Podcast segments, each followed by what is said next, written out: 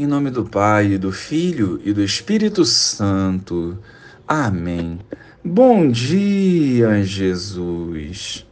Reconhecemos nossas fraquezas e limitações, mas queremos hoje assumir um compromisso de não voltar para as trevas. Fica conosco e nos santifique pela força da tua palavra. Amém.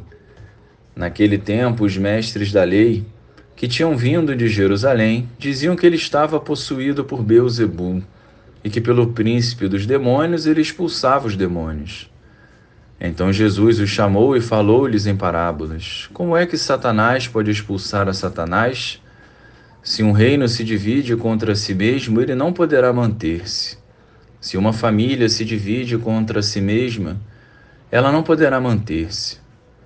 Assim, se Satanás se levanta contra si mesmo e se divide, não poderá sobreviver, mas será destruído.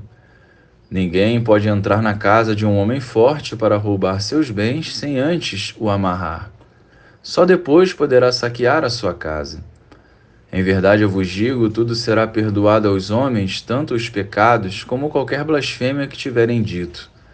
Mas quem blasfemar contra o Espírito Santo nunca será perdoado mas será culpado de um pecado eterno.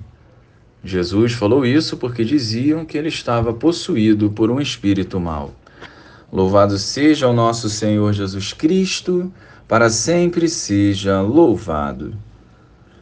Onde Jesus é rei e se faz presente, o mal jamais terá o controle. Mas os mestres da lei estavam com uma certa dificuldade para compreenderem isso associaram Jesus ao demônio, pecando contra o Espírito Santo.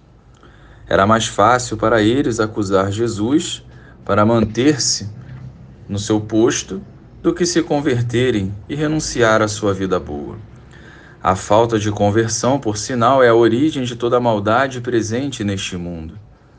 Quando acolhemos os ensinamentos de Jesus, investimos o nosso tempo em evangelizar.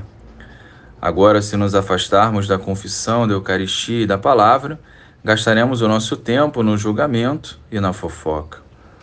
O fato de servirmos a uma igreja não nos isenta de sermos como esses mestres da lei. O processo da conversão é diário e exigente.